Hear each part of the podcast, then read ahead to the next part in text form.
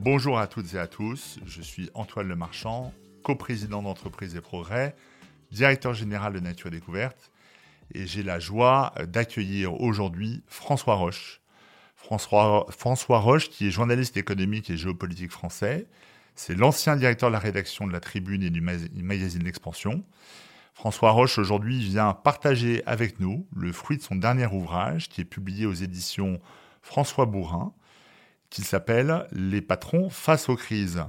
100 ans d'histoire du patronat français. Bonjour François Roche. Bonjour. Alors j'ai été euh, j'ai admiré ce travail euh, d'histoire hein, de, ce, de ce patronat français. Euh, vous avez dans votre livre chapitré à travers une dizaine de dates. On a un podcast qui dure à peu près une demi-heure maximum.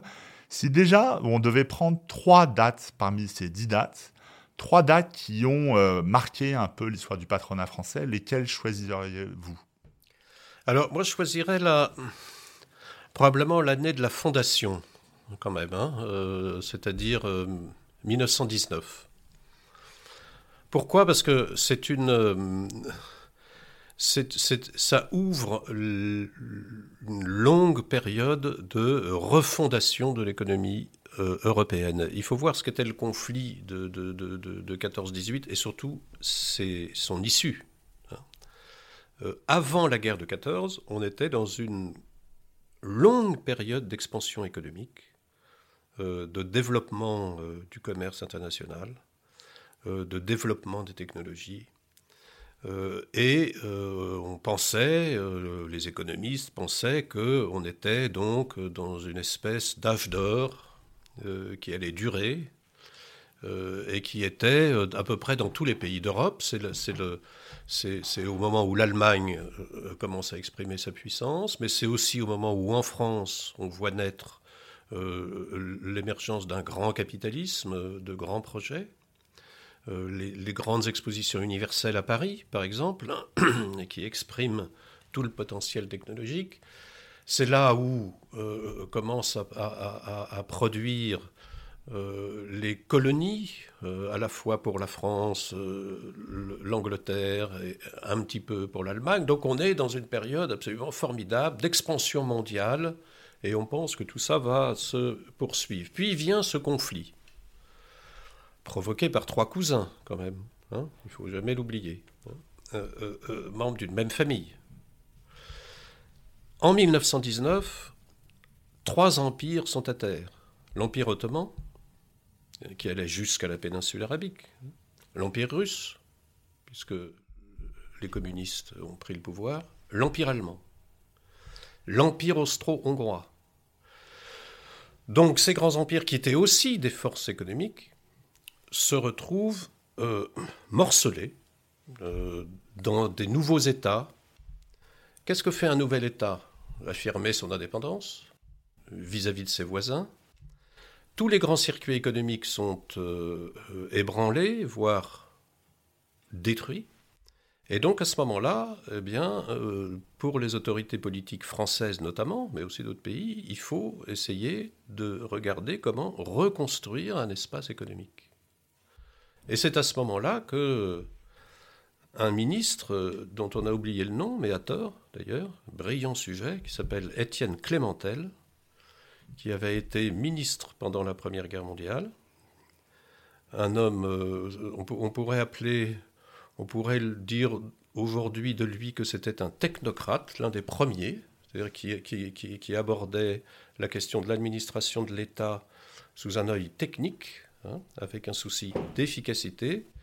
Et c'est donc Étienne Clémentel en 1919, au moment où on, est en train de, signer le traité de Versailles, euh, qui demande aux patrons français, qui, qui étaient soit membres de l'Union des industries métallurgiques et minières, soit l'Union des industries chimiques, soit l'Union des industries textiles ou d'autres, d'essayer de se réunir et de créer une organisation qui pourrait les représenter tous, tout simplement parce que dans le cadre du traité de Versailles, euh, il y avait des commissions internationales sur le développement de l'économie, le rôle des entreprises, et il fallait que chaque pays soit représenté par une organisation. En France, il n'y avait pas d'organisation patronale, alors qu'il y en avait en Belgique, il y en avait en, Italie, il y en avait en Grande-Bretagne. Et donc Clémentel dit à ces messieurs maîtres de forge, débrouillez-vous comme vous voulez, mais je veux une organisation patronale qui vous représente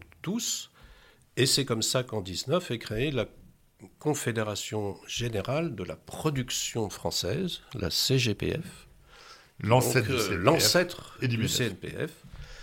Euh, et qui donc va être euh, dirigé par un homme que l'histoire a aussi oublié à tort, René-Paul Duchemin, euh, qui la dirigera jusqu'en 1936. D'accord. Ah, et l'organisation s'est terminée en 40, hein, je crois. Non, alors, il y a eu...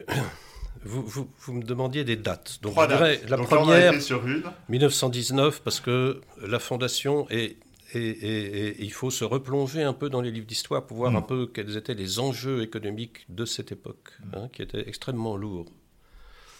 C'est à cette époque que naissent les théories économiques euh, libérales mm. hein, à Vienne, hein, pour euh, justement euh, ces, jeunes économistes autrichiens qui avaient 30 ans, tout mouillés, et qui, ont, dit au monde entier arrêtez avec ces règles, arrêtons avec les droits de douane, euh, libérons le commerce, libérons les flux d'argent.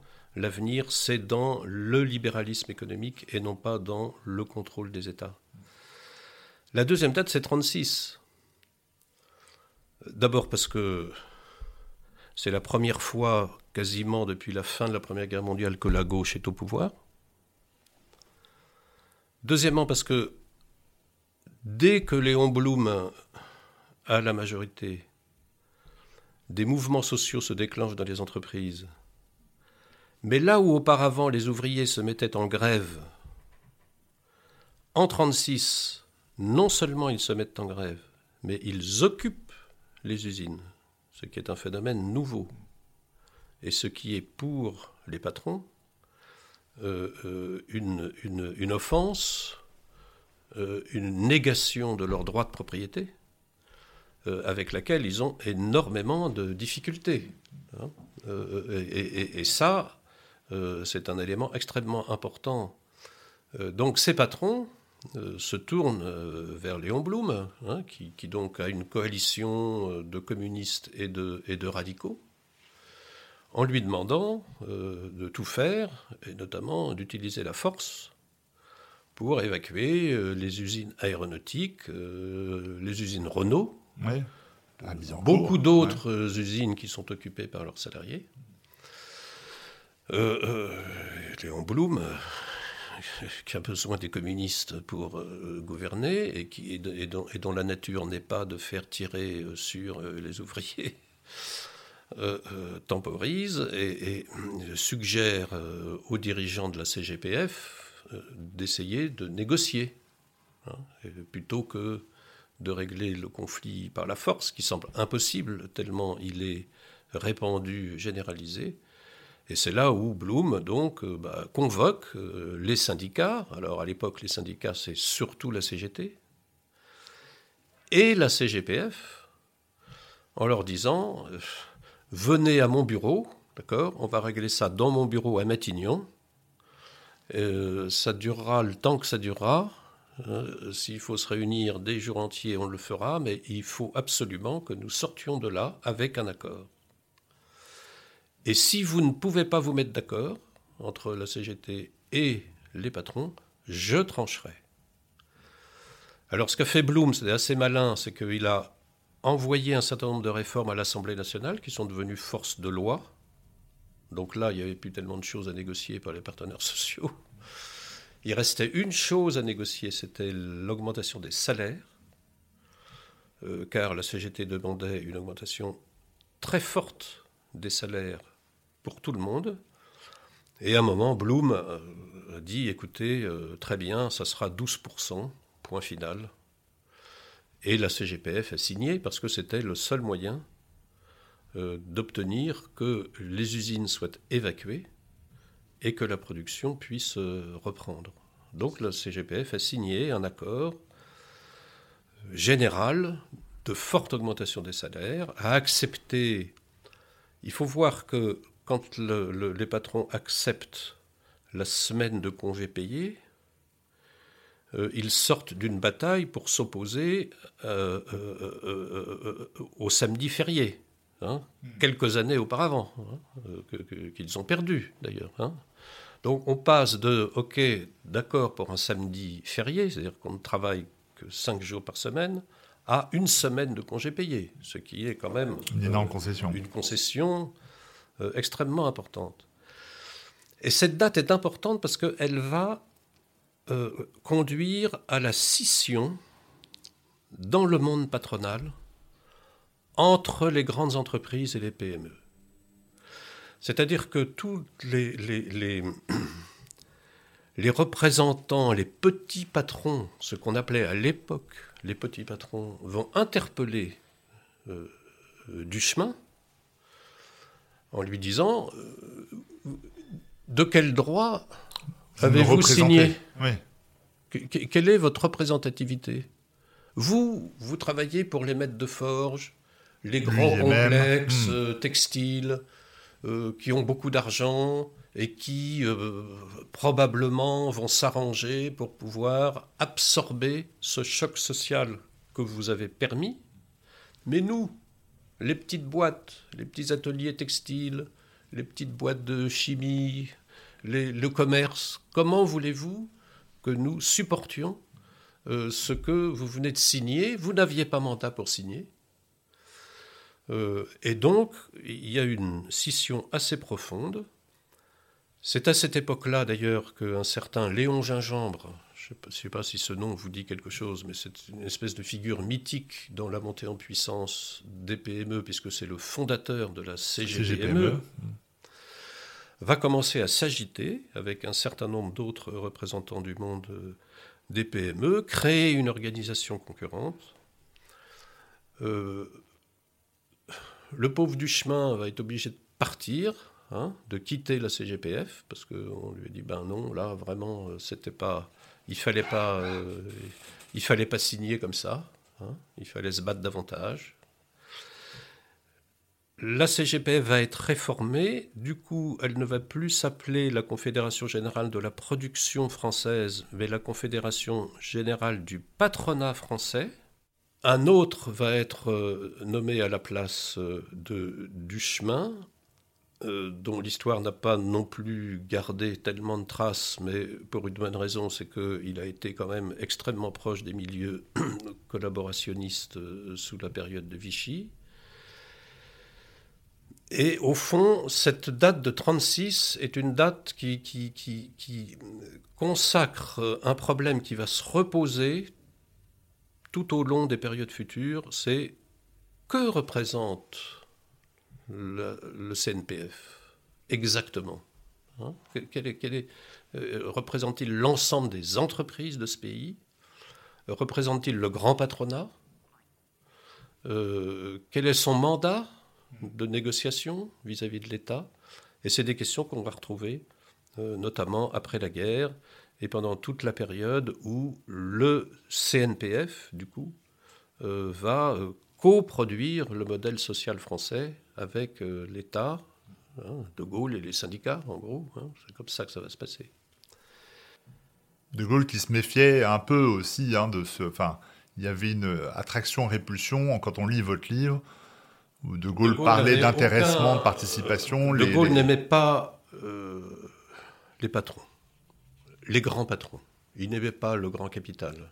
Hein. D'ailleurs, euh, en 1944, euh, quand il a repris en main les destinées du pays, à un moment donné, il a, il a, voulu avoir devant lui des représentants du patronat hein, pour, pour remettre le pays en marche. Et à l'époque, euh, en 1944, euh, un, une partie du potentiel industriel français a été détruit pendant la guerre. Deux, le potentiel industriel français avait été pillé par l'Allemagne. Trois, un grand nombre de salles d'ouvriers français étaient en Allemagne. Hein, donc il fallait organiser leur, rapatriement. Et puis, un certain nombre d'entreprises étaient livrées à elles-mêmes parce que des dirigeants d'entreprises qui avaient euh, eu peur d'être attrapés par l'épuration étaient partis, s'étaient évanouis dans la nature, laissant les entreprises comme ça un tout petit peu euh, à volo. Donc il y avait urgence pour remettre tout ça dans l'ordre, remettre la France au travail.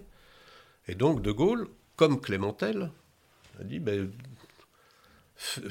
trouvez-moi une représentation euh, patronale digne de ce nom, euh, et en précisant tout de suite, évidemment, je ne veux pas là-dedans de patron euh, collaborateur. Donc, ce qui n'était pas facile, non pas que l'ensemble du monde patronal ait été collaborationniste, mais d'abord Pétain avait instituer la collaboration économique.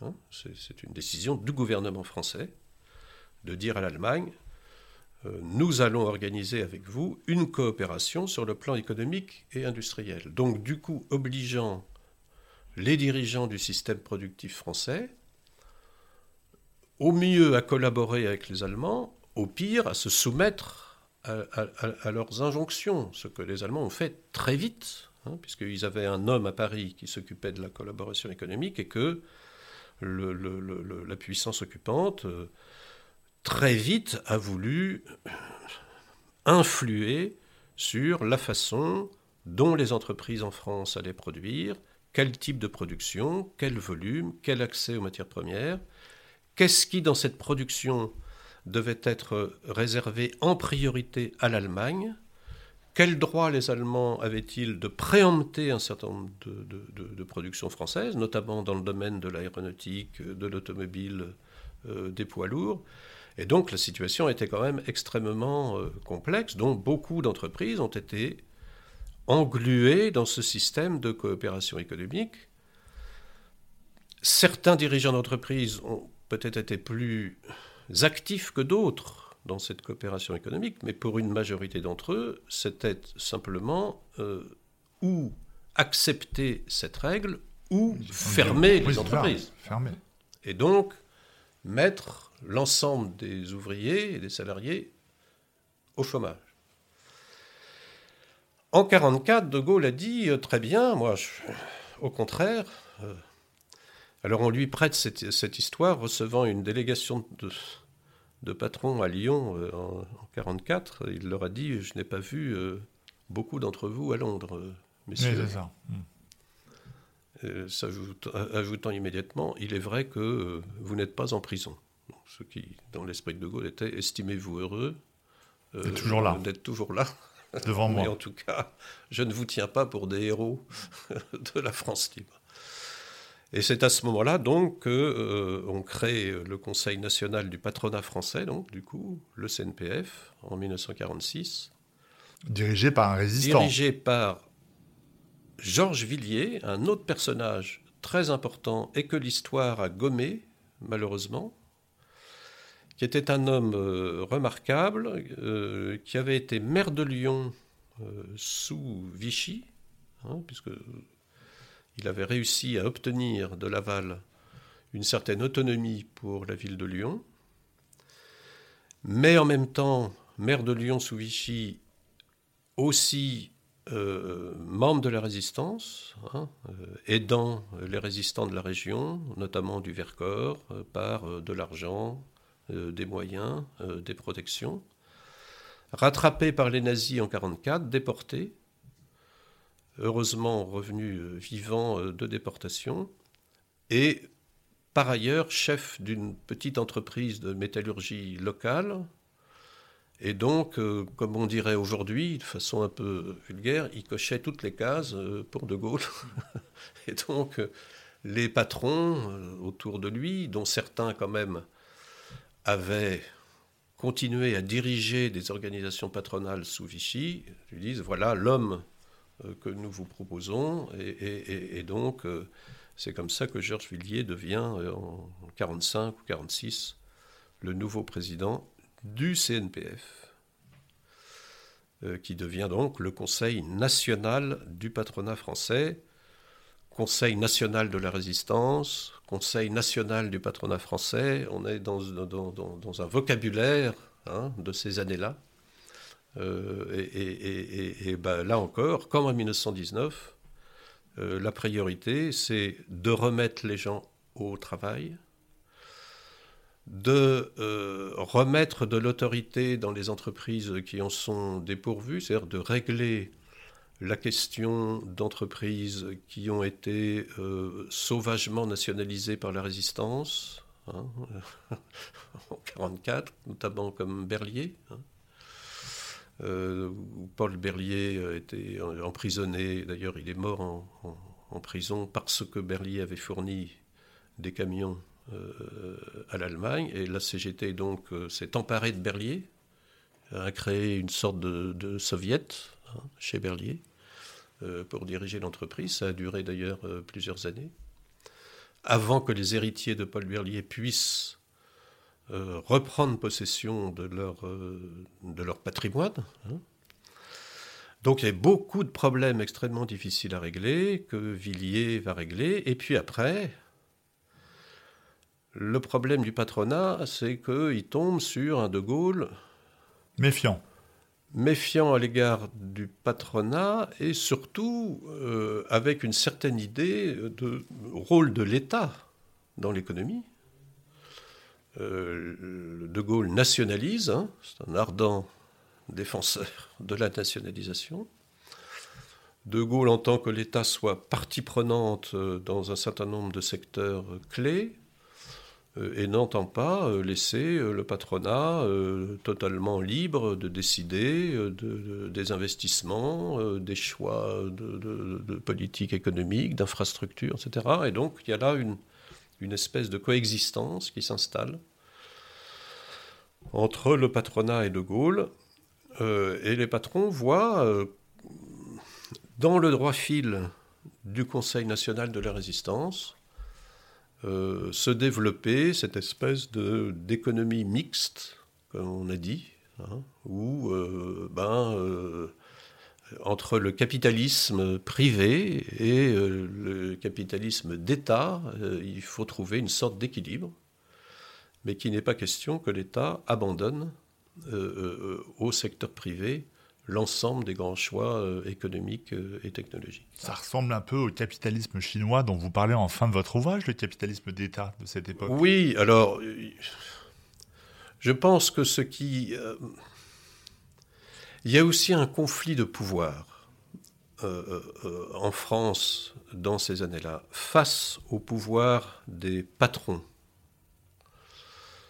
et des patrons des grandes entreprises est né un pouvoir de, ce qu'on pourrait appeler la technocratie, c'est-à-dire de, jeunes gens brillants, formés à l'administration de l'État, avec des idées, et des idées assez précises sur la trajectoire que devait prendre la France sur le plan économique et social, et, donc, il y a eu cette espèce d'opposition qui est d'ailleurs très nette euh, euh, autour de l'entreprise. Hein. quand des gens qui n'étaient pas des patrons ont commencé à écrire sur comment réformer l'entreprise. Hein. Euh, il y a eu un certain nombre d'ouvrages Monsieur bloch je crois. Et notamment, pour ne pas le citer, euh, François bloch je crois. Il n'avait pas jamais été patron, je crois. Jamais, non. Un fonctionnaire brillant, extrêmement brillant. Au début des années 60, les patrons voient dans les librairies euh, un livre sur réformer l'entreprise, euh, qui n'est pas écrit par l'un des leurs, et qui va assez loin, oui, en 63, et qui va assez loin dans l'idée que, euh, eh bien, une entreprise, euh, ce n'est pas seulement une hiérarchie euh, verticale, qu'on doit y exercer une forme de démocratie, que, que, le pouvoir syndical doit y être respecté, qu'il faut en moderniser euh, les modes de décision. Et quand vous posez ça sur la table des patrons de l'UIMM ou de l'industrie chimique, hein, euh, du textile, bah, vous avez des réactions de gens qui disent Mais de quoi se mêlent-ils hein, euh, Ces entreprises sont les nôtres. Hein, nous sommes les patrons propriétaires, nous, nous, détenons ces entreprises depuis parfois plus d'un siècle, nous savons ce que nous avons à faire. Euh, et donc il y a une espèce de, comme ça, d'incompréhension sur, de la part d'un certain nombre de patrons, pas de tous, mais d'un certain nombre de patrons, dire mais qu'est-ce qu'ils nous veulent ces gens-là hein, de, Pourquoi commencent-ils à s'immiscer dans la façon dont on devrait gérer l'entreprise? Ils n'ont pas encore conscience, ces dirigeants d'entreprise, que l'entreprise n'est pas simplement un objet économique. Progressivement, elle devient un objet social et presque même un objet sociétal. Hein, on commence à réfléchir sur le rôle de l'entreprise dans la société, ce qui, euh, au premier temps du capitalisme, n'était pas un sujet. Hein. Donc on voit quand même pendant cette période, après la guerre, dans les années 60, euh, naître, euh, et, d'ailleurs, c'est pour ça que naissent des, des, organisations comme Entreprise et Progrès. Oui. Parce que, comme au sein du CNPF, il y a quand même une, une représentativité forte de ce que j'allais nommer le patronat traditionnel, sans que ce soit péjoratif. Et industriel. Des gens de la tradition et de l'industrie. À une période où commencent à se développer des industries de services, où commencent à apparaître deux catégories de gens qui étaient à peu près inconnus auparavant. C'est un des, des dirigeants salariés, qui est aussi pour les patrons traditionnels euh, un, genre nouveau. Hein. C'est-à-dire que, bon, donc on a des gens qui dirigent des entreprises, mais qui n'ont aucun titre patrimonial sur elles. Donc ce sont des salariés, mais qui apparemment euh, ont des idées. Et, sont eux aussi des propagateurs de la réforme de l'entreprise. Et puis la deuxième catégorie, c'est des créateurs d'entreprises. Euh, dans les années 30, les créateurs d'entreprises, bah, c'était difficile. Les entreprises, c'était Dietrich, euh, Schneider, euh, les grandes familles textiles du Nord. Donc, ces entreprises qui avaient été créées depuis assez longtemps. Et le, le patron entrepreneur, c'était quand même une espèce assez rare. Dans les années 70, ça commence à se développer. Et donc, le patronat traditionnel voit naître comme ça autour de lui des cercles nouveaux où on réfléchit à l'entreprise d'une façon différente. Le patronat chrétien notamment Le patronat chrétien, les jeunes dirigeants. Je, me souviens qu'en tant que jeune journaliste, euh, le CJD avait vraiment un rôle très important euh, à l'époque comme, comme, comme, émetteur d'idées, euh, notamment sur le partage du capital.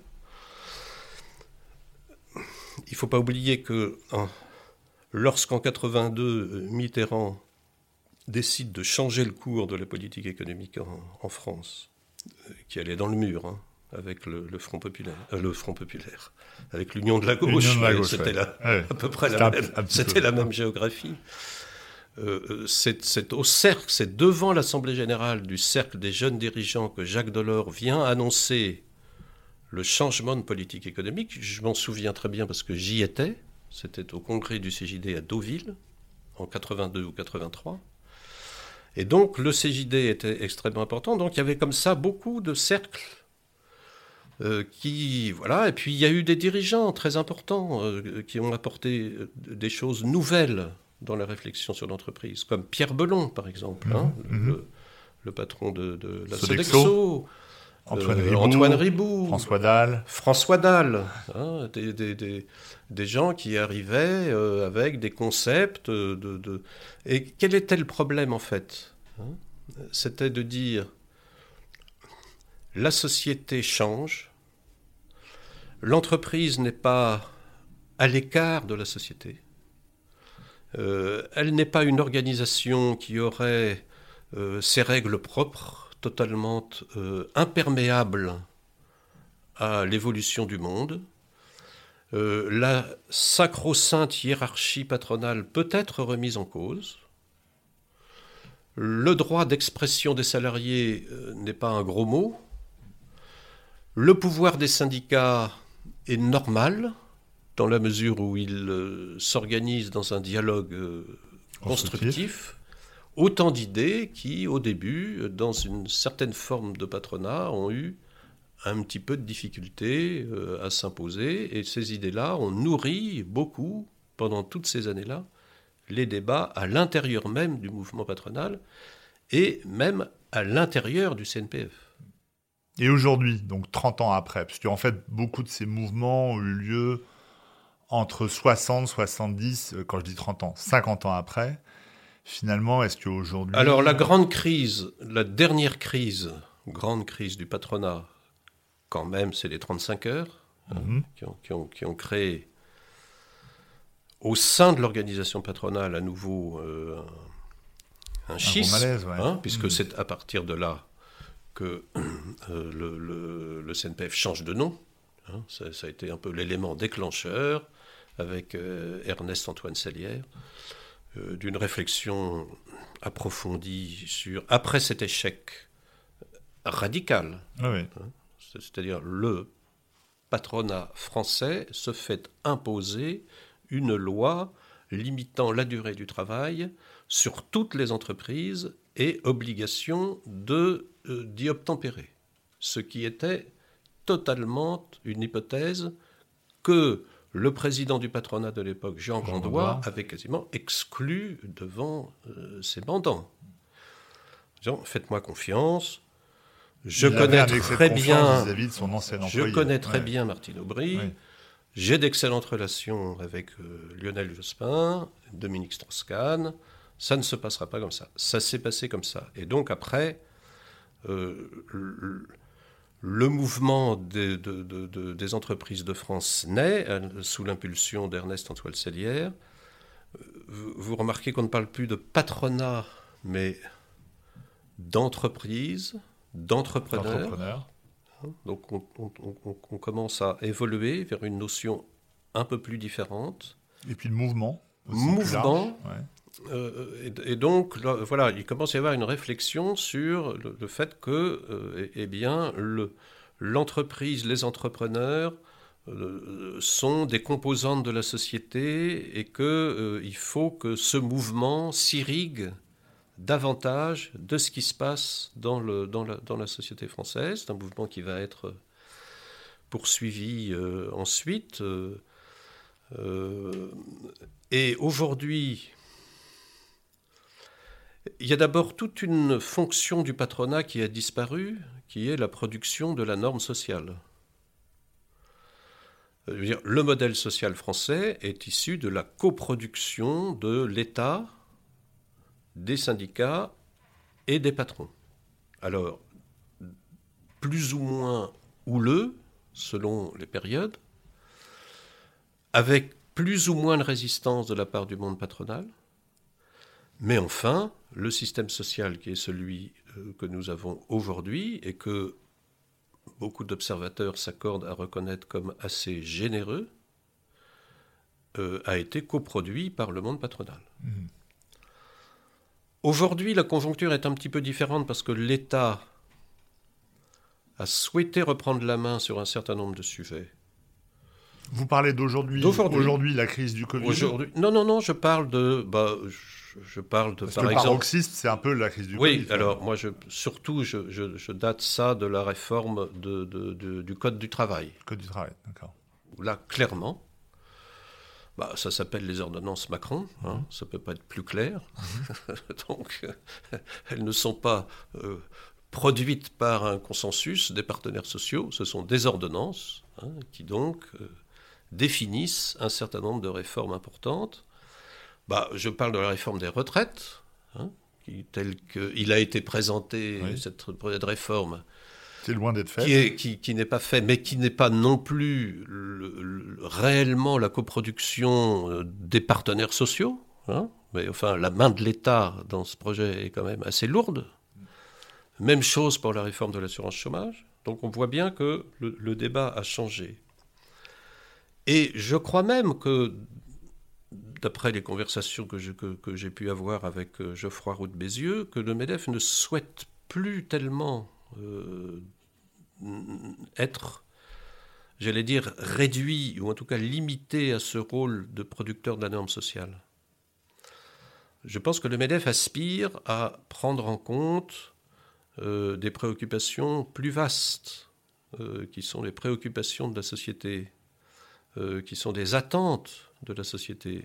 Et, du rôle des entreprises. Et, donc de, d'installer les entreprises dans ce débat sur la croissance durable, euh, la maîtrise euh, de l'environnement, l'inclusion sociale, euh, les enjeux d'intégration, de mixité, d'égalité.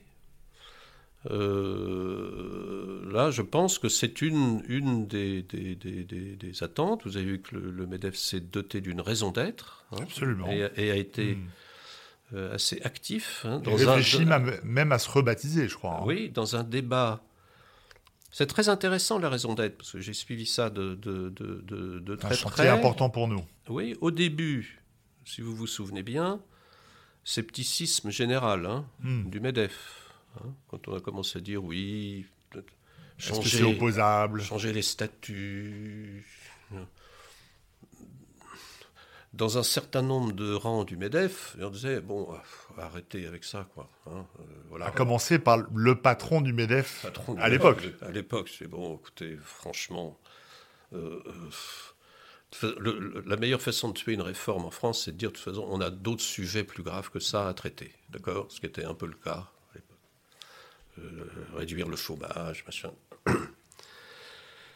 eh bien, je note quand même que cette, notion de la raison d'être a été... Euh, beaucoup d'entreprises s'en sont emparées, beaucoup plus d'entreprises s'en sont emparées qu'on aurait pu le croire au début. Des entreprises de toute taille.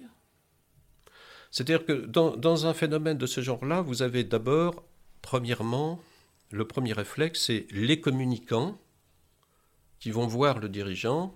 Avec un slogan. Et qui lui disent, là, chef, il faut le faire c'est génial, on va se positionner avec euh, des objectifs, euh, une vision euh, sociétale du monde.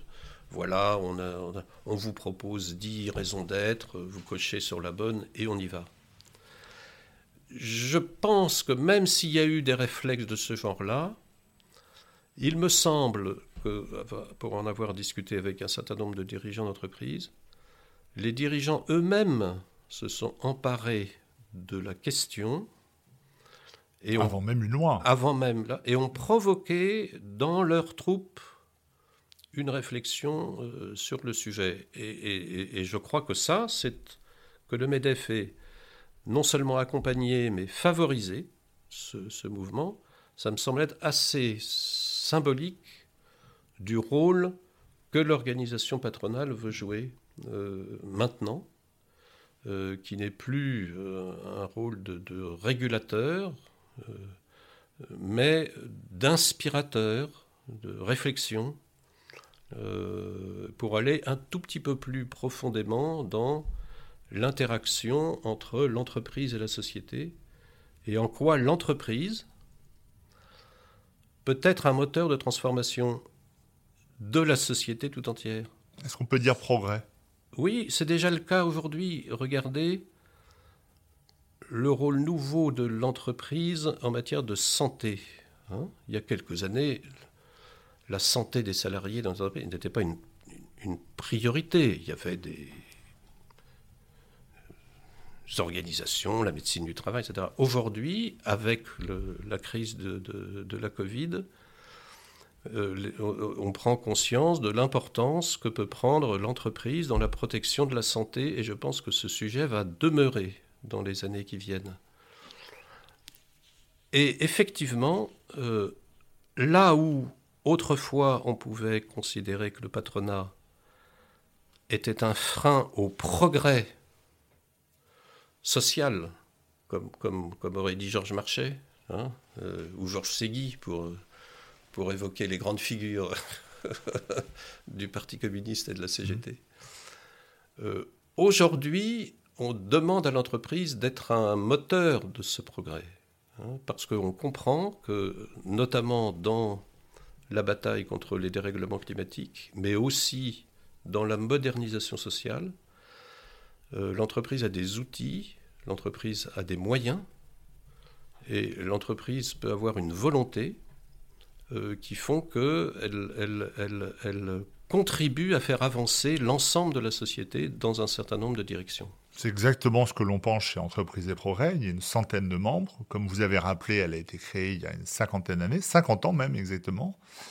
Et c'est euh, ce qui anime tous les chefs d'entreprise qui maintenant veulent passer à un stade plus politique, peut-être même plus activiste, en montrant que c'est possible de concilier une entreprise qui gagne de l'argent, qui fait de la croissance et qui en même temps a des responsabilités. À condition, néanmoins, et je crois que vous concluez votre livre un peu là-dessus sur le MEDEF, qui doit finalement écrire son projet.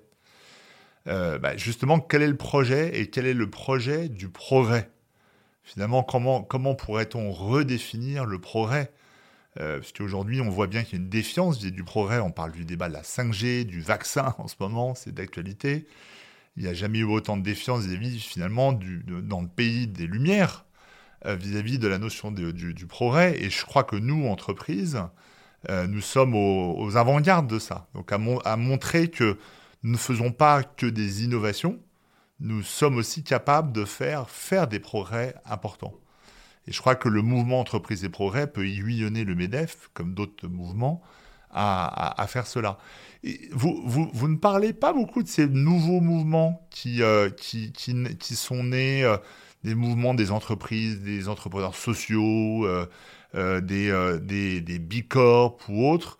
Est-ce que pour vous, c'est des gens qui vont influencer, ce sont des gens qui vont influencer le MEDEF ou qui peuvent, à terme, peut-être remplacer des mouvements patronaux comme le MEDEF? Oui, il y, a une question quand même sur l'avenir du MEDEF. Bon, alors, c'est pas une question à court terme, hein, mais compte tenu de la diversité croissante de, ce qu'on appelle les dirigeants d'entreprise, hein, qui, vont de l'auto-entrepreneur euh, jusqu'à Mark Zuckerberg, hein, hmm. euh, ou l'équivalent français, si on veut. Hein, euh, Je veux dire, il y a 50 ans, qu'est-ce que c'était le patronat, les entreprises en France Un énorme secteur productif. Et c'était ça sur lequel il fallait mettre l'accent, l'industrie et puis un secteur des services en progrès, en développement, etc. Aujourd'hui, cette notion industrie-service, elle, a totalement explosé. On a un paysage économique, d'entreprise extrêmement divers, totalement fractionné par euh, les nouvelles technologies. Dans ce monde des dirigeants d'entreprise, il peut y avoir à la fois un créateur de start-up, mais aussi euh, un, Xavier Niel, hein, euh, qui, qui, qui, joue une ex-start-up, mais enfin qui, à la fois dirige une très grande entreprise, qui est en même temps un investisseur en capital risque, qui favorise la création de start-up, etc. Hein, ce qui est un profil quand même assez particulier quand on le rapporte à, à l'histoire classique de ce qu'est un patron en France. Et donc tout ça, est-ce que tout ça peut être représenté par une organisation unique? Une seule, oui. Hein, une seule. Bah au fond, non, mais euh, vous avez raison de dire que, je, me suis peut-être un peu trop focalisé sur l'organisation patronale centrale, ce qui était mon but en réalité.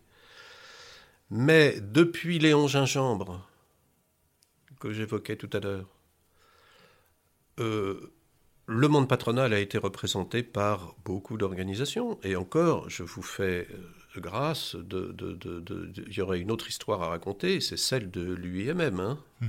depuis l'origine, hein, la, fin du 19e à nos jours. C'était l'ancêtre. Il y a aussi une autre organisation qui est euh, le, la FEP, l'Association des grandes entreprises. Hein, qui, a été créé en partie à l'initiative d'Ambroise Roux, mm. euh, extrêmement mécontent après l'élection d'Yvon Gattaz, hein, qui considérait comme, comme, un, comme un, manœuvre hein, pour Ambroise Roux, un créateur d'entreprise euh, de, la banlieue parisienne, n'était absolument pas qualifié pour diriger le patronat français. Alors que finalement, ça a été probablement salutaire pour le. Ça a été une excellente décision. Et donc, euh, du coup, Ambroiseau dit, puisque c'est comme ça, nous les grands, hein, les gros, les, capitalistes, on va créer notre truc à nous, et puis euh, on va bien voir. Hein, et, c'est nous qui aurons de l'influence. Donc aujourd'hui, je pense qu'il y a beaucoup de gens qui influent, qui ont des idées. En réaction au MEDEF. Je pense néanmoins que dans un certain nombre de circonstances, euh, il n'est pas mauvais qu'une organisation, qu'une équipe incarne un projet et incarne une voix qui rassemble autour d'elle euh, un consensus parmi les entreprises. D'abord, c'est utile vis-à-vis des pouvoirs publics, mais aussi vis-à-vis de la population hein, et des gens, des salariés, des citoyens. Euh, je pense que ce n'est pas inutile d'avoir comme ça une, une plateforme de pensée, de réflexion. Euh, c'est ce que vous suggérez. Et c'est, je crois, d'une certaine façon, ce, à quoi est en train de réfléchir aujourd'hui le MEDEF, ce qui ne lui enlèvera pas évidemment son rôle statutaire lorsqu'il s'agira de, co-signer, je ne sais pas, en ce moment, on est en train de négocier euh, quelque chose autour du télétravail. Bon, ben, à un moment, il faudra que le MEDEF engage le monde patronal Hein, les entreprises, sur un cadre euh, d'application du télétravail en France. François Roche, c'est passionnant, mais le temps tourne. Euh, votre livre est encore plus passionnant que ce podcast, que j'encourage tout le monde à lire. Ça s'appelle Les patrons face aux crises. 100 ans d'histoire du patronat français. Je rappelle, c'est aux éditions François Bourrin. Et je rappelle aussi, enfin, une actualité qui vous concerne. Euh, vous venez de sortir aux éditions Grasset L'ère des nouveaux titans, le capitalisme en apesanteur. Ça sera un prochain podcast, j'espère. À bientôt. Avec plaisir. Merci beaucoup.